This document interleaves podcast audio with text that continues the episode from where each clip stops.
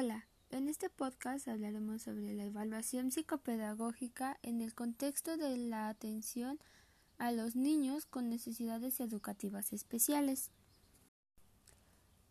La evaluación psicopedagógica constituye un procedimiento ampliamente utilizado para profundizar de manera sistemática en el conocimiento de los niños.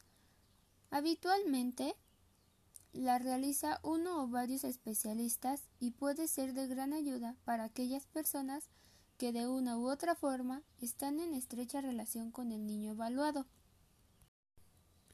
En el contexto de la integración educativa, la evaluación psicopedagógica debe concebirse como un proceso que aporte información útil principalmente para los profesores de educación regular quienes podrán así orientar sus acciones para satisfacer las necesidades educativas de sus alumnos.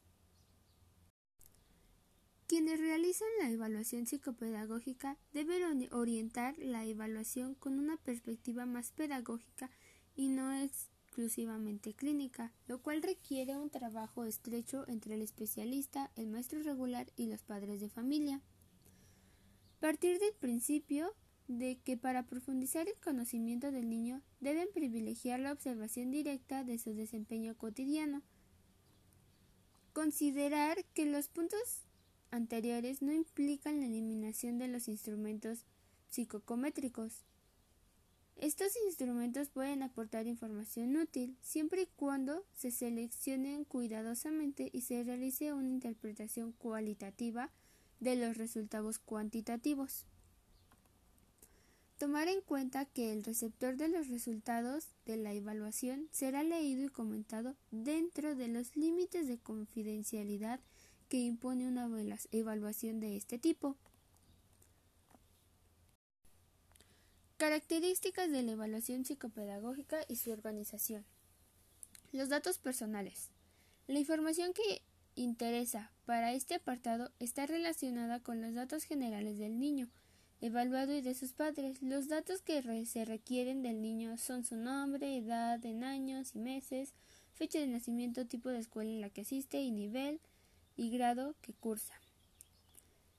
Estos datos permiten identificar al niño, comparar su edad cronológica con su escolaridad, así como conocer la preparación de sus padres, de la cual a veces depende el tipo de estimulación que ha recibido el alumno.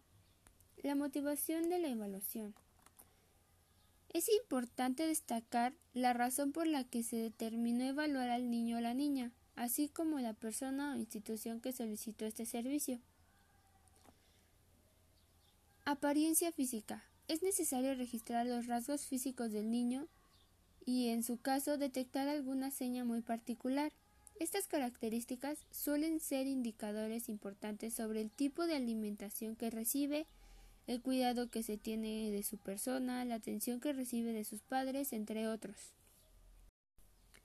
Conducta durante la evaluación. Se recomienda registrar también de manera general las condiciones en las que se llevó a cabo la evaluación, sobre todo si no fueron las más apropiadas y se piensa que pudieron interferir con los resultados obtenidos por el niño. Los antecedentes del desarrollo. Antes de mencionar cuáles son los aspectos Debe considerarse en este rubro que es conveniente señalar que aunque no aportan información que apoye directamente la determinación de las necesidades educativas especiales, por lo tanto, la toma de decisiones curriculares son datos importantes para tener una idea completa de las características del alumno, lo cual permite entenderlo de una mejor manera.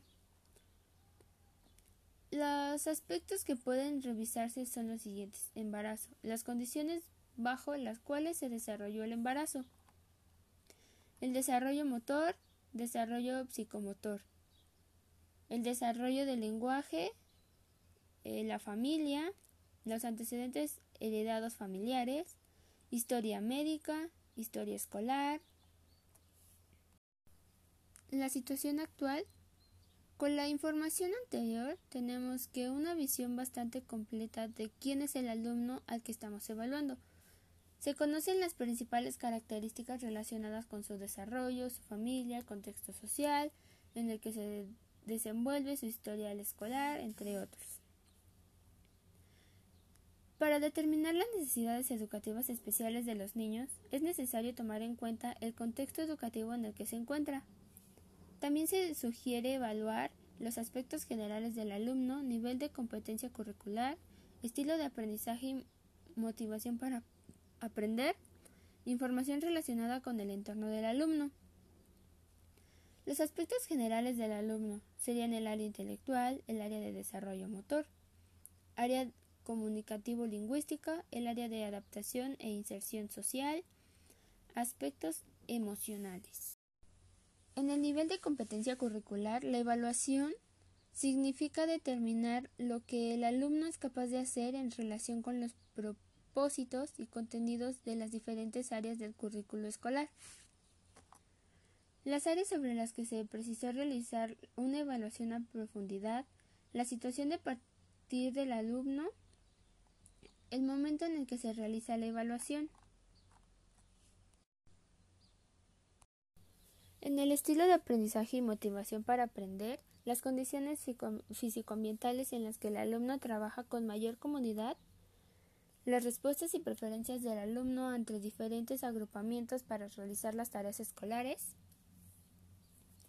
los intereses del alumno, el nivel de atención del alumno, las estrategias que emplea para resolución de tareas, los estímulos que le resultan más positivos.